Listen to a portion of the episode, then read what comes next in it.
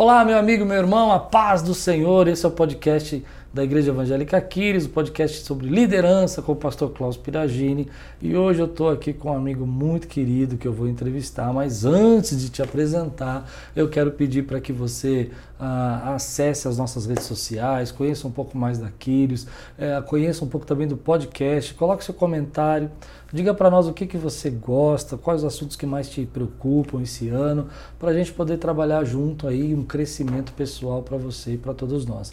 De repente tem algum tema que você está pensando que vai ser útil para muita gente e a gente pode desenvolver aqui. E hoje eu estou com um amigo querido que eu conheci hoje, mas é, é, aquela história de um amigo do meu amigo que é meu amigo, né? É que é hoje o missionário Léo, que ele vai se apresentar com muita, muito carinho aqui, porque você vai ver como Deus chama pessoas, como Deus às vezes requisita para o reino dele. Seja bem-vindo, meu amigo. Obrigado, pastor. Para mim é uma honra, um privilégio estar aqui gravando esse podcast com você. A honra é minha, a honra é minha porque a gente já almoçou junto e, e, já foi uma alegria, assim, foi um prazer estar com você. É um cara que inspira muita paz pra gente, né? Léo, conta um pouquinho daqui da tua história, assim. Ah, Primeiro assim, eu, eu, eu vou pegar um ponto aqui para a gente desenvolver, Sim. tá? Você falou que é treinador de futebol, que você queria ser polícia. É verdade. Né? E hoje você é um missionário que já morou no Rio, já morou né, em, na Índia e agora está morando em Moçambique, em Beira. É, então, assim, é uma história, uma mudança, né? Isso. Eu queria que você falasse um pouquinho dessa trajetória de encontrar o seu chamado. É, eu creio que todo mundo tem um chamado. Amém. Né? Uh, o principal chamado é de nós adorarmos o Senhor, de termos um relacionamento e intimidade com Ele. Glória a Deus. Né? E aí o Senhor vai apontando. Né? Eu já fui criança né? e, e os, os sonhos começam a apontar para algumas coisas que lá no futuro a gente foi, uh, foi identificando, né?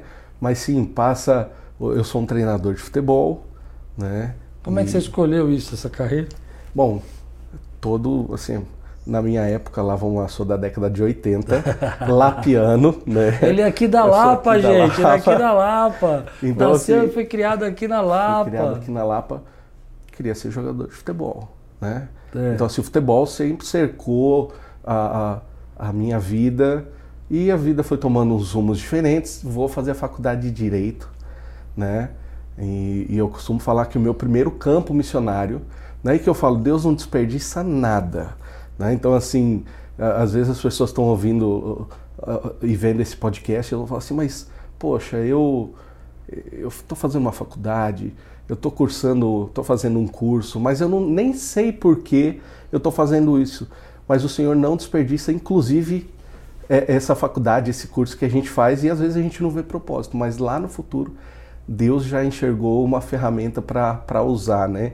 Para ele usar na sua vida. Então eu fui fazer a faculdade de Direito e terminando a faculdade tinha que fazer um estágio obrigatório. Hum. E eu fui fazer um estágio obrigatório na, no, num CDP, né? Prestando assistência judiciária, um centro de detenção provisória. Porque eu queria, assim, realmente ser policial, ser tira. Eu estava preparando minha carreira para isso.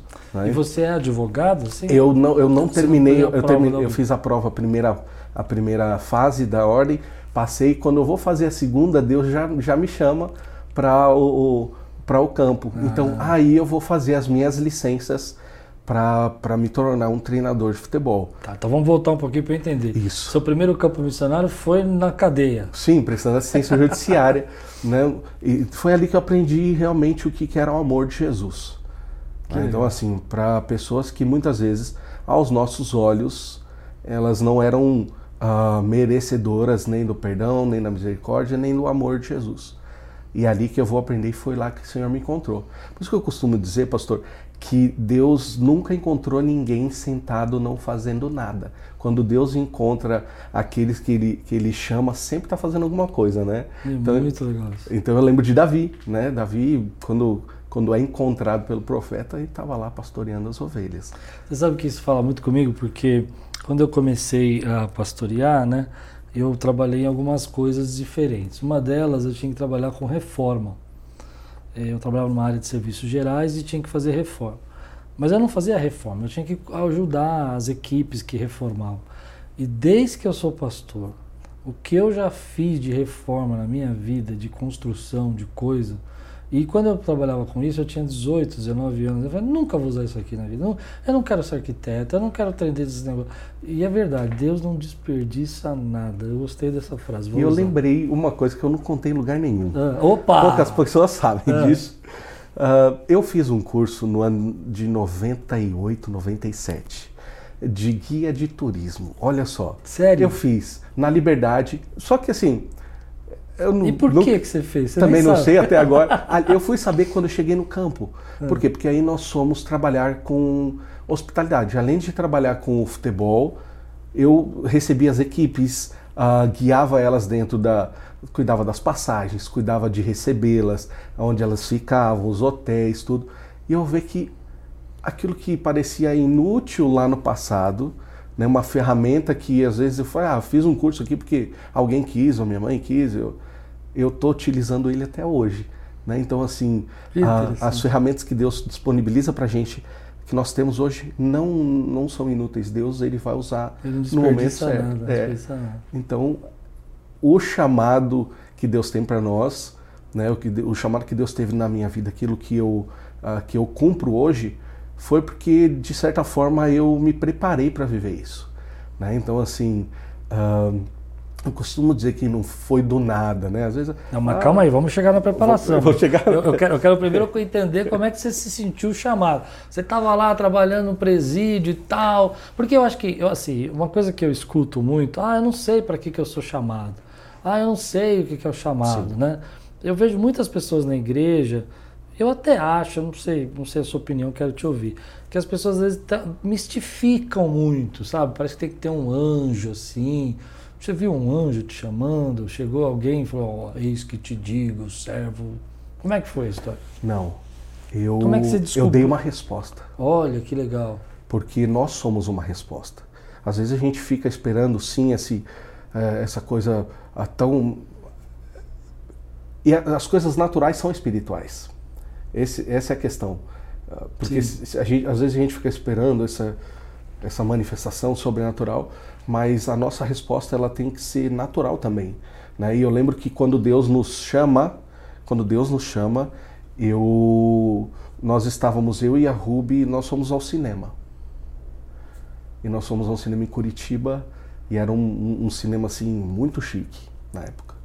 Então você. Você conheceu a Ruby, que é sua esposa, em Curitiba. Isso. Legal. Em Curitiba, eu sendo ela paulistano. Ela não é da Lapa também. Você ela não é da Lapa, Você não. foi lá trabalhar no, no presídio lá e. Não, isso a gente é casado. Já é casado. Já é casado. Okay, okay. Mas eu, eu vou para Curitiba por causa dela. Ah. Né? Então ela foi, foi, foi a razão de, de, eu, de eu estar em Curitiba. Então quando, quando nós estávamos já casados, já tínhamos um ano e meio de casados, vamos assistir um filme que parecia uma, algo natural fomos assistir um documentário que se chamava Quem se Importa? Hum. Que fala das ações, de pequenas ações no mundo que transformavam realidades. E nós saímos dizendo o que nós estamos fazendo com a nossa vida. Uau! O que, que nós estamos fazendo com os nossos dias? Sim, sim. O que, que nós estamos fazendo com os nossos recursos? E nós saímos de lá dizendo o seguinte: precisamos dar uma resposta.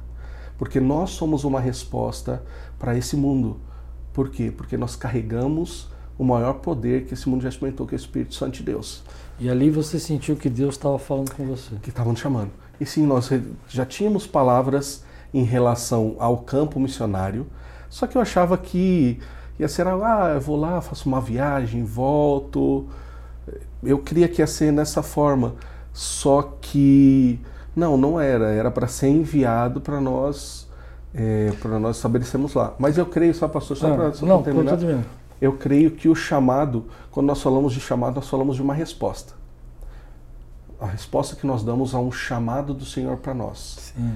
Né? Então, quando nós nos colocamos nesse lugar, uma coisa que eu aprendi é sempre de ser, de responder muito rápido para as ordens que o Senhor nos dava, Amém. de ser obediente e obediente rápido. E isso nos colocava em lugares que muita gente não queria ir. Por quê? Porque uh, não é sobre o merecimento, sobre nada. Nós somos improváveis, uhum. eu e a somos improváveis e anônimos. Mas é sobre isso, né? Às vezes as pessoas falam, mas quem sou eu? Foi assim, aquele que deu uma resposta, né? E disse, meu Senhor, eis-me aqui, se não tem ninguém para ir, eu vou. Então nós sempre quisemos uh, dar essa resposta para o Senhor e muito rápido. Então quando nós dizemos sim, já, já, já estávamos nos movimentando para responder para esse chamado. E, e, você ficou preocupado em confirmar esse chamado? Vou explicar por quê. Eu tenho uma experiência em casa, só para você entender o que eu quero que você me responda. Meu irmão, que é o pastor Pascoal, ele me falava quando era jovem que Deus chamou ele é, cinco vezes para o ministério. E meu irmão era bonzinho. Eu era briguento, cara. Eu era um cara, aqueles meninos. Não sei nem que você não te batia aqui na Lapa, porque todo mundo que morava aqui eu brigava na Lapa. E aí um dia Deus me chamou, eu senti o toque do Espírito Santo, né? E eu falei, bom, se Deus chamou meu, meu irmão cinco vezes, para mim tem que chamar dez, né? Porque eu Sim. sou terrível, né? E, e eu fiquei pedindo para Deus sinais, dez sinais. Você chegou a pedir sinal para Deus? Você fez alguma coisa assim ou não? Sim. Mas aí o que acontece? Nós demos uma resposta. Sim, você falou, eu vou ajudar. Falou, olha só. E foi muito engraçado porque às vezes, como eu estava dizendo, às vezes as coisas que nós pensamos serem naturais, elas são sobrenaturais. Mas eu acredito num estilo de vida sobrenaturalmente uh, diário, onde a nossa vida ela é uma vida sobrenatural. Amém. E eu estava fazendo uma peça processual para o para esse esse atendimento que nós prestávamos e, e assim envolto naquele nas questões do trabalho. Eu lembro que eu vi um post de uma rede social na época, isso 2012 Facebook, a respeito de um trabalho na Índia. Estavam orando por um casal. Só que eu me engajei naquele post, eu respondi aquele post porque eu queria uh, enviar recursos para essa missão. Então a, isca foi que eu queria enviar recursos, não sabia que eu ia ser fisgado e enviado para a Índia. Mas o nosso, o nosso coração era para abençoar financeiramente esse lugar para onde depois nós fomos enviados. E aí fomos orar. Falei assim, ó, vamos fazer um jejum e, e, e, vamos orar 21 dias, né? E eu lembro que no último dia, eu, um pouco ansioso, né, que eu era, menos do que hoje, mas eu não falei para minha esposa, eu falei, puxa, Ruby, hoje é o último dia. Ela, é o último dia do quê? Eu falei assim, último dia que nós colocamos o nosso jejum. Ela falou assim, Léo, Deus vai falar no tempo dele. Eu falei, amém. Eu lembro que naquele dia assim nós recebemos um e-mail que foi algo que confirmou o nosso chamado, ou confirmou aquela, mas foi muito, foi tudo muito rápido, porque eu creio que Deus tem o chamado e o estabelecimento do chamado. Então assim, esse período foi curto, mas foi curto porque foi algo específico para nós, né? Então assim, ah, tem os, os ah, eu quero cinco confirmações, e eu, eu, costumo dizer que nós recebemos um, um e-mail de Deus, nós recebemos um e-mail de uma pessoa que. Que você sentiu que era a confirmação Não, de Deus. assim. O que, que é estabelecer o chamado? Você tem o chamado e estabelecer o chamado, você falou. Tem um tempo, né? Assim, nós somos chamados, mas às vezes tem o tempo do processo, né? Porque Deus é um hum. Deus processual. Né? Então, assim, esse processo que, que tem no meio dessas duas coisas, esse, esse espaço entre quando nós recebemos uma, um chamado específico do Senhor até ele se cumprir, ele tem o, tempo do estabelecimento do chamado. Né? Então, é, são processos que a gente passa para a gente viver o, o, tempo que nós vivemos né, de cumprir plenamente esse chamado. Né? E como é que você ensinaria uma pessoa, por exemplo, que sente um desejo, uma um direcionamento de Deus. Ela até acredita que Deus está mandando ela para um lugar e ela tem até uma confirmação. Mas ela precisa fazer uma preparação para isso, né? Você se preparou para isso, né? Como é, que você, como é que foi feito isso? O que, que, você ensina para ela assim? O que, que você daria de conselho? Mas ela é sentada aqui na tua frente perguntando isso. Eu preciso me preparar. O que, que eu faço? Olha, a primeira coisa que você vai fazer, você vai ter que aprender a ouvir Deus. Ah. Isso é fundamental. Se nós não, não tivermos uma vida de disciplinas espirituais bem baseada, bem robusta, a gente se perde no meio do caminho porque nós primeiros não, primeiro nós não conseguimos ouvir plenamente o que Deus tem falado conosco. Uhum. Nós ouvimos tantas vozes nos dias de hoje, né? Porque hoje a gente é, é bombardeado, né? Você liga o Spotify, você está escutando uma lista de, de ministrações. Se você daqui a pouco está tocando outra coisa que você não sabe de onde que veio, por que está ali, e você tem Netflix, você tem Prime, Amazon Prime, você tem tantas outras é, coisas bombardeado. E nós esquecemos de ouvir a Deus como prática, né? como, como relacionamento. Então, a primeira coisa que você vai fazer, ok, você, te, você sente que você tem um chamado, vá ouvir Deus. Ok, eu, eu tenho um, relacionamento com Deus profundo, eu ouço a Deus, amo Jesus, ok. Vai estudar uma língua estrangeira. Hum. Fundamental. Quando você chegou lá ainda, você já falava inglês? Já falava inglês. Uhum. Então, mais por causa do futebol. Por quê? Porque sabia que o futebol uh, assim, me daria oportunidades como me deu de, de ir a outros países. Então, eu já falava o inglês. Só que isso me deu uma vantagem muito grande, porque eu não sofri como outros missionários sofrem.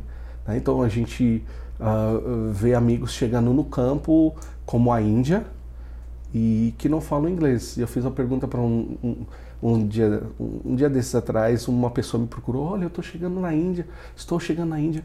Falei, ok, eu não perguntei mais nada, o que, que ele ia fazer, só perguntei para ele, você fala inglês? Ele fala, como um bebê de três anos.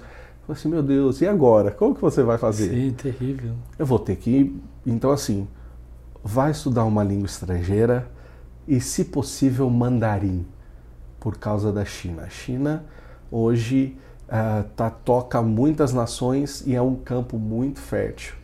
Né? Os chineses estão por aí e, eu, e é um conselho: você quer ir para o campo, fale inglês e, e, e, se possível, aprenda mandarim. Você vai sair na frente de muita gente. Então, disciplina espiritual, disciplina né? espiritual. relacionamento com Deus, é aprender uma língua, que mais você consegue? Olha, eu aconselho uma, uma preparação teológica missional assim boa, né? Mas eu, eu até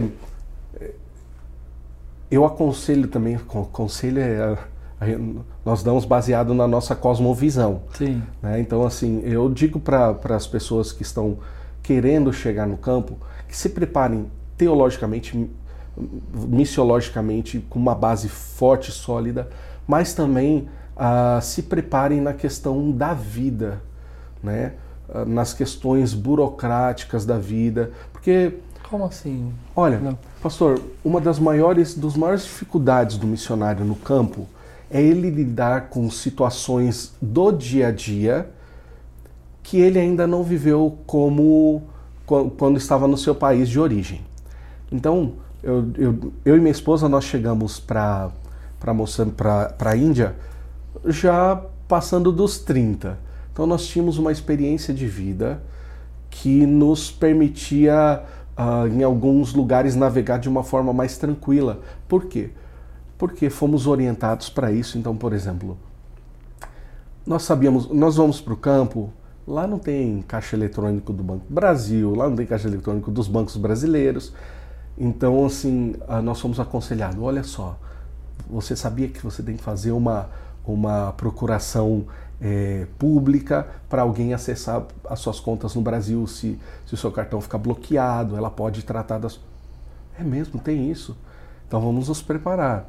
E é como que é a questão da saúde do país? Olha, a questão de saúde é difícil. Você, uh, você precisa de um plano de saúde internacional? Ok, vamos atrás disso. Hum. Então, essas questões. E Índia não é fácil. Índia não é fácil. E... Mas, lá, mas lá a questão da saúde era muito boa. Moçambique, é. que ela é mais delicada. É, Moçambique não tem, né? Não tem é. hospital em Beira. Tem hospital em Beira? Tem hospital em Beira, tem algumas ah, clínicas é. particulares, mas dependendo da situação, é melhor irmos para a África do Sul. É, lá é melhor, né? E no extremo voltar para o Brasil.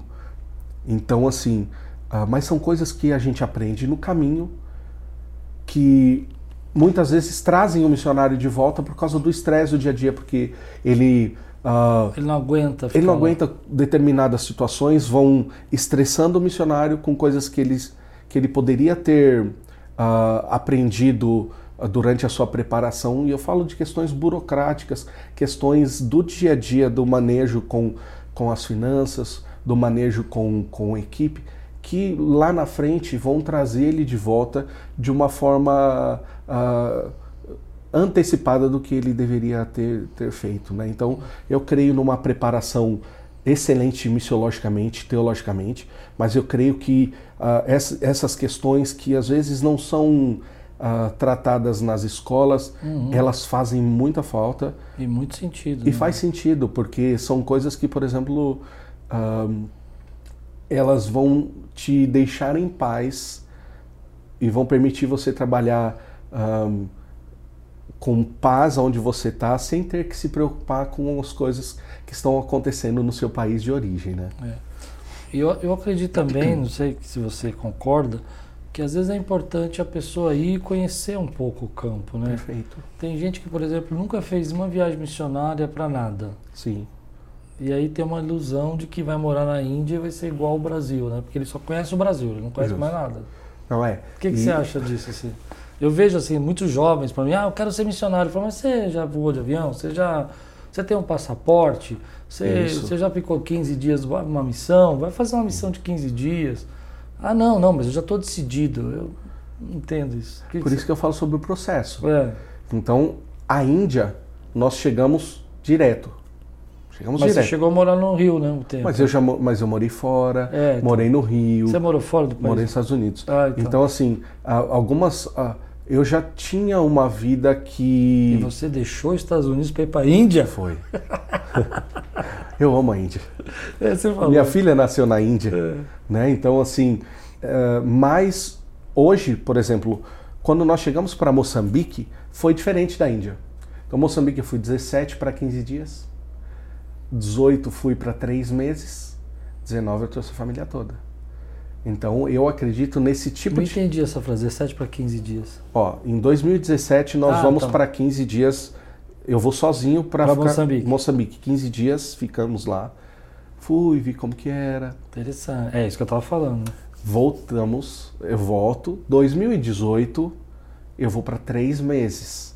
Aí eu já vou preparar o, a chegada da minha família. Aí 2019 a gente chega com a família toda. Então eu creio nesse tipo de processo. E é esse tipo de processo que eu recomendo para o jovem, ok.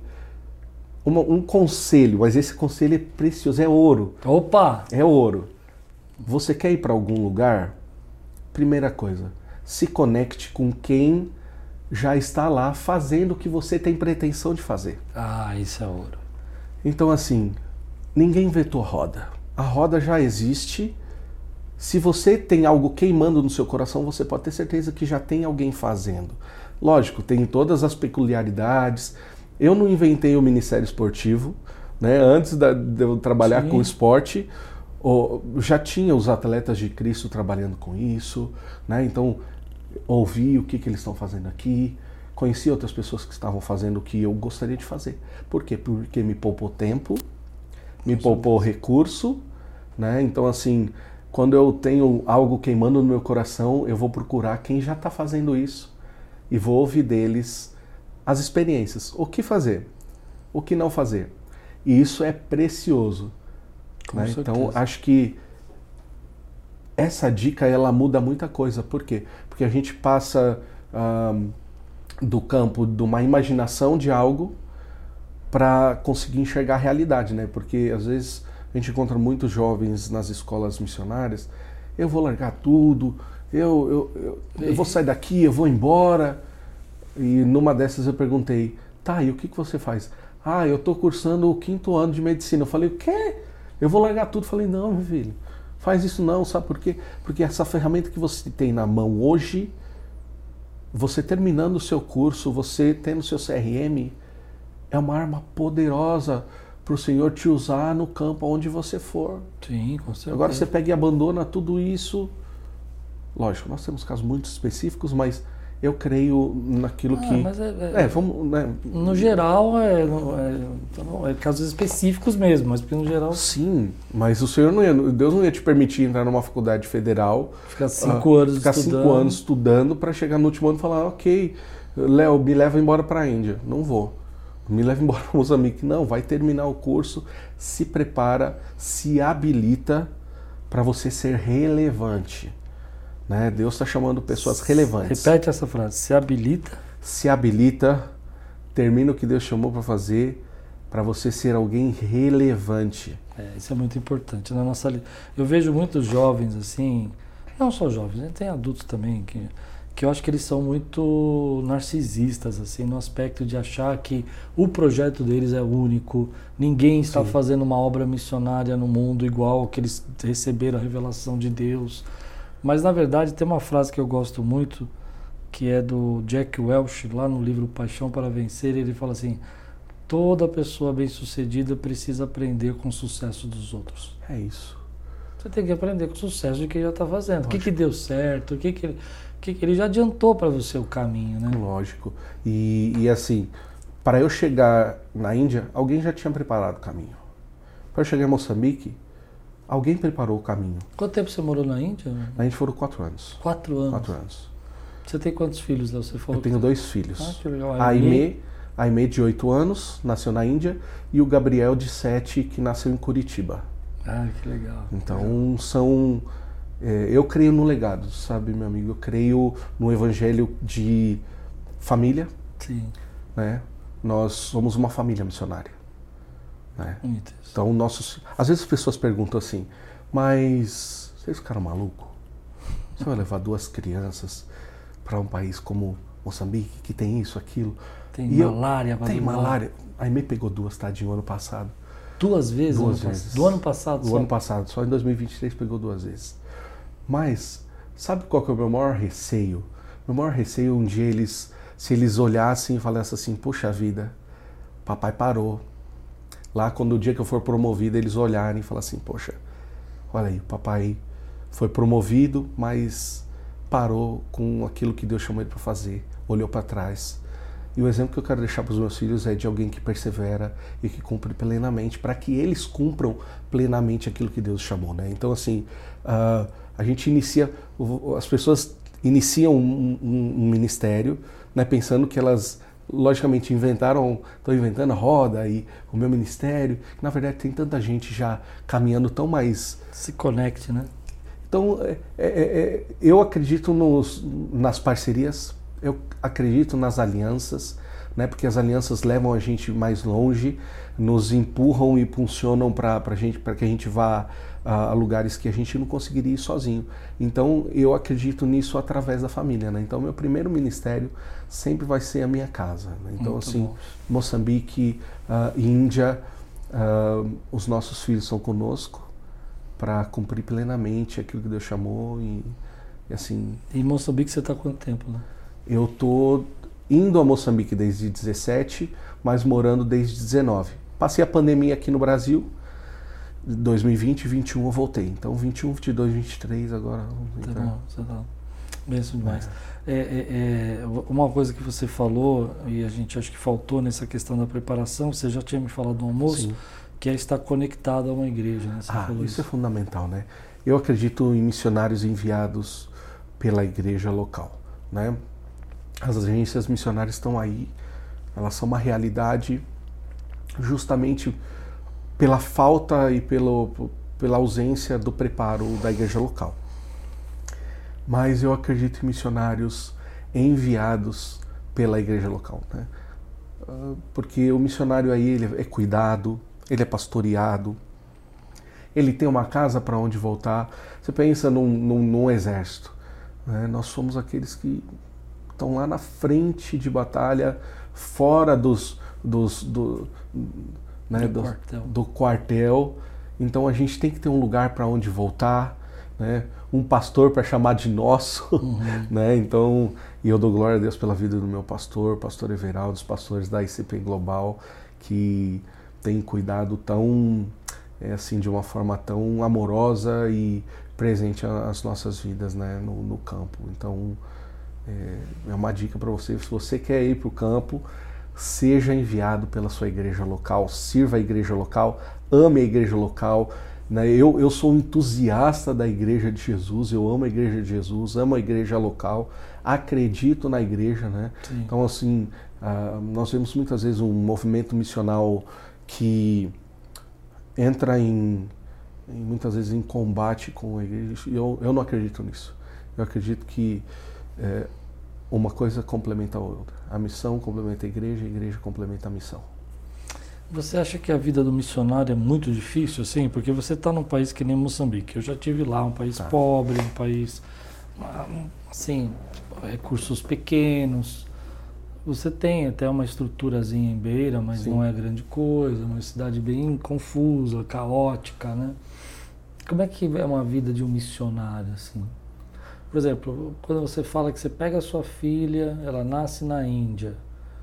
Depois você pega sua filha, o seu filho nasce em Curitiba, mas está todo mundo lá em Moçambique a sua filha pegou malária duas vezes.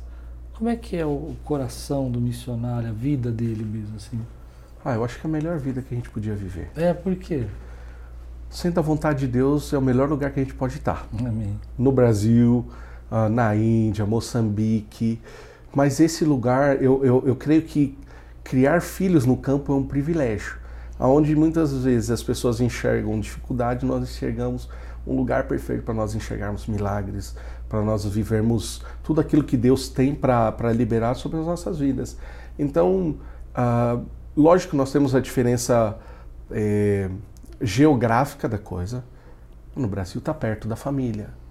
Sim, Ele, verdade. Nós nós vamos viajar daqui a seis, sete dias de que nós estamos gravando aqui. Coração já vai apertando, né? Por quê? Porque você sabe que talvez nesse meio tempo até a próxima vinda possa ter intercorrências que uh, a gente não quer, né? Assim, a gente, ano passado minha, minha avó faleceu e nós não estávamos aqui, não tínhamos como vir, mas nós sabíamos que isso implicava quando nós dissemos sim. Às vezes nós dizemos sim para o Senhor e cantamos, Senhor, eu te entrego tudo, eu sou teu. E a gente não tem noção do, da implicação daquilo que nós Verdade. falamos e nós cantamos. Verdade. Então, é, mas nós sabemos que Deus é bom o tempo todo. Que Ele cuida dos nossos filhos, da nossa família, dos nossos pais, né, dos nossos primos, nossos amigos. E a gente só está cumprindo aquilo que Deus chamou. É leve né? Assim, às vezes, lógico, não é, a gente não tem as condições que o Brasil tem, questão da saúde. Ah, não tem shopping, não tem McDonald's, não tem nada assim dessa. Mas o que que tem? O centro da vontade de Deus para as nossas vidas. Então lá é o melhor lugar que a gente podia estar. Então eu costumo dizer que hoje nós vivemos sim o melhor tempo das nossas vidas, né? Cumprindo aquilo que Deus chamou a gente para cumprir. Então, Sim. apesar de tudo, é dificultoso, lógico. Acho que nem restaurante tem lá, né? É, tem um, ah, tem alguns aqui, sujo, né? mas, mas, tem uns restaurantes lá. A cidade cresceu. a beira cresceu. É. A beira cresceu. Eu tive é, assim, em 2018 lá. É, a beira cresceu, já tem um mínimo de infraestrutura, mas nem se compara com, com o Brasil. Só que apesar disso, é muito bom porque a gente acaba, por exemplo, encontrando outra família para nós amarmos, né? Que são aquelas pessoas que nós tocamos ali e isso vai amenizando toda toda a distância, né? Toda a dificuldade de estrutura. Então, e eles gostam do muzungo lá? Ah, eles gostam, viu?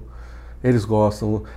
A gente costuma, a gente, a gente costuma dizer que tem um, nós temos uma conexão com o povo, mesmo sendo muzungo, né, que é branco.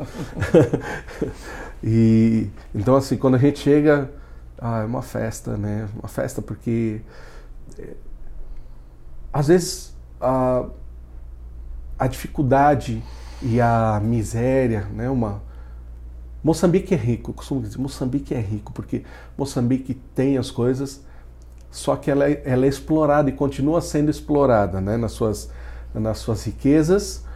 Só que a maior dificuldade que eu vejo que é na mente. Na mente que dizer assim, olha, eu. O que, que vai ser de mim amanhã? Então eu creio que nós somos. uma mente muito imediatista. Né? Justo. Né? Da sobrevivência. O modo de sobrevivência está ligado 24 horas por dia, porque às vezes não tem nem o comer. E morre muito de malária. Morre né? muito de malária, muito morre, morre de bastante de HIV. Então, assim, é, você vê que quando você chega e vai, vai fazendo as ações que Deus chamou para fazer, tá vendo que isso daí, essa esperança, ela vai sendo implantada na, na, na mente dessas crianças e dessas famílias e você vai vendo que como Jesus é poderoso para transformar realidades. E aí toda aquela dificuldade que tem acaba acaba ficando para trás e você tem nós temos, por exemplo, Moçambique como nossa casa. Então, eu estou aqui, eu sei que nós vamos embora daqui uma semana, mas eu sei que a gente está chegando em casa, apesar da, da saudade que fica né, de quem está aqui. Né? Então... Deixa eu perguntar, tem alguma experiência, assim, você falou de milagres, né? Que viver no campo é viver com milagres. Tem algum milagre, assim, como experiência que marcou tua vida no campo? Um, assim, que você pudesse compartilhar com a gente? Ah, tenho. Um que você se marcou mesmo, assim? Olha, a primeira coisa que nós temos experimentado é de que nunca vai faltar nada. Quando Deus chama, e isso é para você que está que tá ouvindo aí, quando Deus chama para algo, você pode ter certeza que ele se responsabiliza por tudo. Se responsabiliza pelo recurso, até porque Deus nunca perguntou quanto que a gente tinha na conta bancária e nem no nosso bolso para fazer o que ele faz através de nós. Né? Então, assim, se você tem um chamado e você tem um propósito, o recurso vai perseguir você. Então, nós temos vivido esse milagre diário, pastor, de, de suprimento diário de tudo. Então, assim, isso nós temos visto todos os dias na nossa vida. Se vai, se acaba na noite, de manhã o Senhor já vem com provisão. Então isso daí é um milagre que gente tem experimentado diariamente. Mas eu lembro que na Índia nós, a Índia é uma nação com 33 milhões de deuses. Pensa. É muita coisa.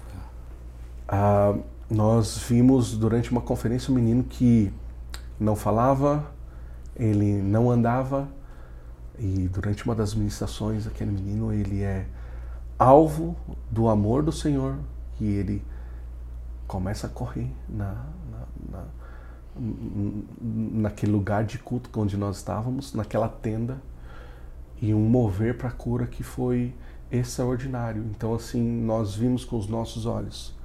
Mas por quê? Deus precisava fazer algo diferente daqueles 33 milhões de deuses. Então, assim, através daquela vida, uma vila inteira se converte. Mas por quê? Porque Deus ama também os indianos, né? Deus ama o moçambicano e, e a gente é um privilégio. As Sim. nações ser missionário nas nações é um privilégio porque, porque nós estamos vendo em loco aquilo que Deus está fazendo, né? Conta um exemplo de provisão. Você falou que a provisão chega na hora. Tem algum exemplo que você lembra? Ah, assim? olha, tipo assim que você, foi isso aqui não tem que falar, não tem como dizer, é provisão de Deus. Vamos lá então. E eu, eu, o que eu acho mais, eu acho mais interessante, e aqui eu vou deixar uma outra dica para de ouro para você missionário. Você quer ir para o campo, invista em outros missionários que já estão no campo. Uau, isso é interessante. O nosso bolso tem que se converter também. né? Porque, o é porque se você não der, você não recebe. Lógico, né? é um princípio básico do reino. É. E eu lembro que não faz muito tempo, esses tempos atrás, uma pessoa que trabalha conosco, ela tinha uma casa onde quando chovia, a casa dela chovia toda dentro. Mas chovia. E lá tem uns vendavais incríveis, né? A casa dela é uma casa de tijolo, só que o telhado dela é, parecia um campo minado, buraco para tudo quanto é lado. E assim, eu não me conformo, pastor, eu não me conformo com as coisas. Então quando eu enxergo, eu, eu já procuro a solução para aquilo. Sim. E ela chega e fala, pastor, e aí minha filha, tá tudo bem? Não, pastor, choveu tudo em casa, dormimos num cantinho da casa que era o único lugar onde chovia. Molhou todas as roupas, molhou tudo. Filha, vou fazer o seguinte: nós vamos arrumar esse telhado. Nós não tínhamos o recurso para isso. Nossa. Eu falei para ela o seguinte: pode deixar que amanhã nós vamos arrumar isso. Quando eu falei isso, depois eu fiquei, fui pensar: e agora? Comprometi minha palavra. Dei minha palavra, Senhor, eu não tenho como fazer isso sozinho. E no outro dia, de manhã cedo, pedi para o, o, o, rapaz que, que trabalha nessa, nessa área que nós conhecemos, falei, ó, vai lá, faz uma cotação e veja quanto que é. Uhum. Pastor, eu vou. E ele foi cedo, cedo, seis da manhã, sete horas já estava lá no, na loja. Ele falou, pastor, ó, vier tanto. Falei, ó, fica tranquilo que o recurso vai chegar do Brasil e vai, pode ficar tranquilo. Passa uma hora e liga de novo, pastor, ó, tô aqui. A coisa não tinha chegado. Por quê? Porque no Brasil é cinco horas para frente. né? Da, a Moçambique é 5 horas para frente. Então, quando é 8 horas da manhã aqui, é 3 horas da tarde lá. É isso, né? Se eu não, se eu não fiz, é isso daí. É. E aí ele, pastor, tô aqui. Eu falei, filho, faz o seguinte, vai em outra loja. Aí ele foi, mais uma hora para ir na outra loja. Aí, ó, oh, pastor, é tanto. Eu falei, maravilha. E o dinheiro. O que acontece? Uma pessoa na, passa um tempo, fala o seguinte: olha só, Léo, eu mandei, quero. Eu não consegui dormir. Olha. Né? E assim, eu quero honrar a vida de vocês aí, quero abençoar a vida de vocês. Me manda um Pix. Aquele Pix foi o valor necessário para que nós pudéssemos Puxa. construir o telhado, reconstruir o telhado daquela moça. E ela e os quatro filhos, uma viúva e quatro filhos, pudessem dormir com dignidade. Sabe, pastor, às vezes eu vou, eu deito na minha cama, você que está aí ouvindo a gente falar e reclama, puxa, o travesseiro não está tão legal, eu preciso comprar um travesseiro melhor, um colchão melhor. E às vezes a gente se esquece de que nós temos muito e que nós precisamos compartilhar com, Sim, com, com o próximo. E eu, eu não consigo, eu não consigo não me mover para algo que o Senhor se moveria, né? Então, uh, quando eu lembro da passagem do Gardareno, uhum. o Senhor se moveu para aquela vida. Ele se move, ele atravessa, mas vai lá por causa de um. Verdade. E o Senhor nos chama para nos movermos às vezes por causa de um, Sim. mas um que ele se importa. A vida do Gadareno mudou porque Jesus se importava. A nossa vida é transformada porque Jesus se importou a ponto de colocar outra pessoa na nossa vida para nos, para nos auxiliar nesse período, para falar: olha, cara, sua vida vai mudar, porque eu já passei por isso. Então, voltando lá no filme de 2012, quem se importa? Uhum. É a uhum. pergunta que eu continuo me fazendo. Sim. E aí, quem vai se importar? Ela falou: Eu me importo, porque Jesus se importa. Amém. Então, assim, esses testemunhos nós temos vivido porque Jesus se importa. Não porque o Léo, porque a Ruby, porque alguém ou outro. Não, porque Jesus continua se importando com essas vidas. E se ele se importa, eu também me importo. Amém. A minha experiência lá em Messica, lá, é que quando eu chego, uma criança de 4 anos morre de malária. Uhum. E no dia seguinte é o, o velório, né? Só que para o velório não, enterro, mas para esperar a hora do enterro, a criança ficou dentro da chopana da mãe. Isso. E aí eu tive que entrar para ver, né, a criança, para ver a família e tal. E ali você vê tanta. Não tem nada, né? Não nada. tem, não tem uma, uma chopana, né? Não tem... Família tem que ir atrás de madeira para construir o, o caixão. É. Aí esperaram o pastor para construir o caixão, porque eles têm medo que quem constrói o caixão vai o próximo a morrer, né? Tem uma crendice lá, né? Isso. Então, assim. É, é só o pastor que constrói, porque eles têm medo. Né? E, e, passando essas situações nessa linha também, né? Muito pesado isso, né? É, mas.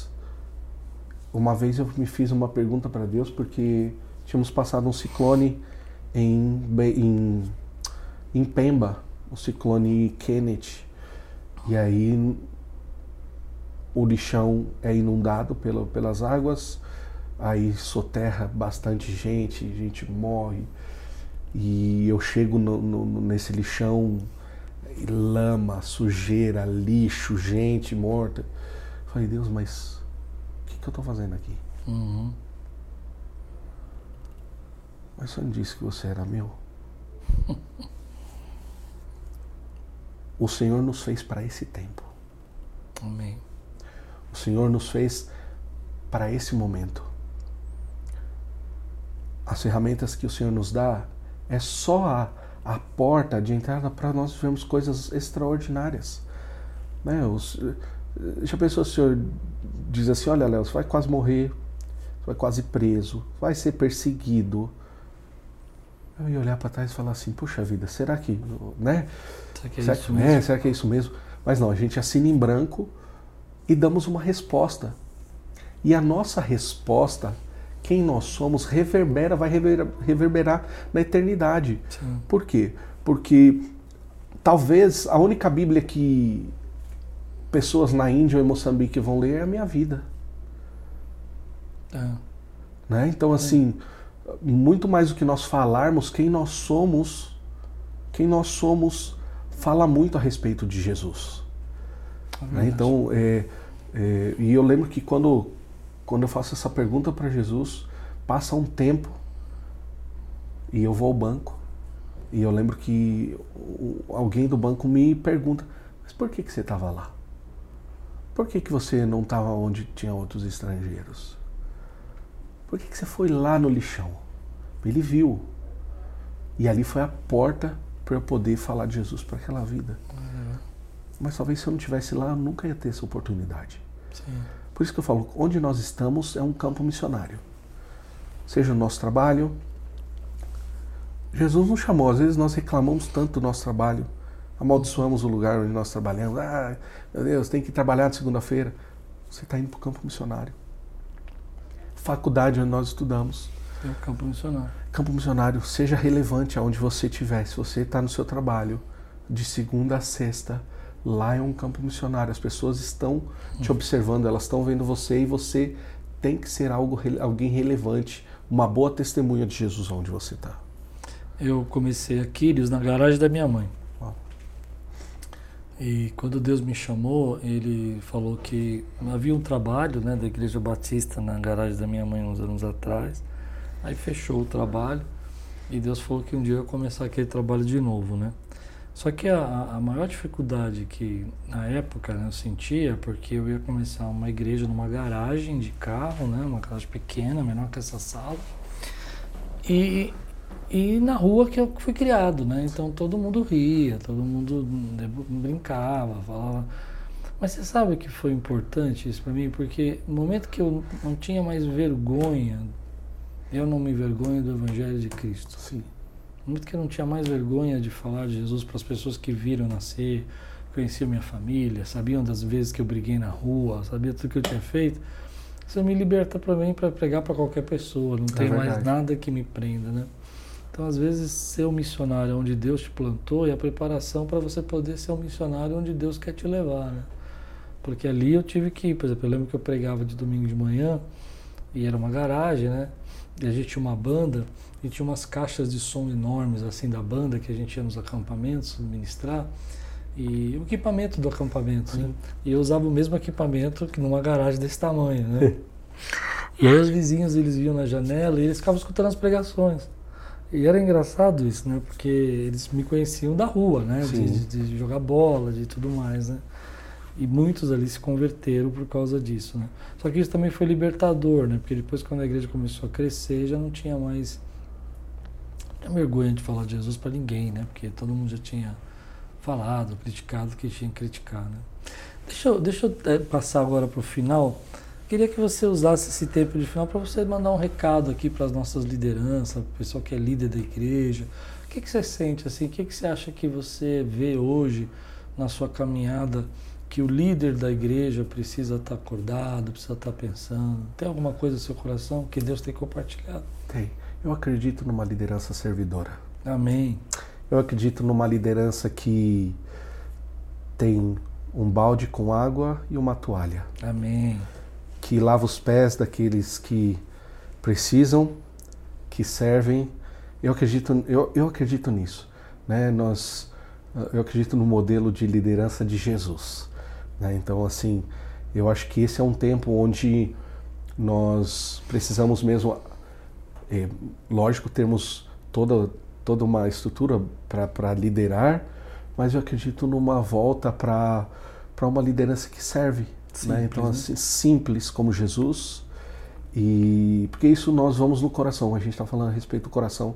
A gente tá falando, da, nós estamos falando a respeito da mesa, né? Onde nós amamos tanto a Jesus que amamos pessoas e amamos servir pessoas, sim, né? Sim. Então esse é o é o modelo de liderança que nós temos aplicado aonde nós vamos, né? Então Moçambique tem sido alvo da nossa liderança dessa forma, né? Nós nós estamos lá gastando os nossos dias, os nossos melhores dias, servindo pessoas, lavando os pés delas, Sim. alimentando e dizendo o seguinte: olha só, vou te apresentar o caminho de volta, você filho perdido, para a casa do Pai.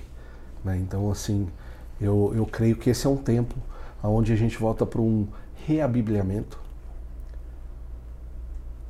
motivado Amém. pelo serviço, né? de um discipulado que serve, de uma liderança que serve.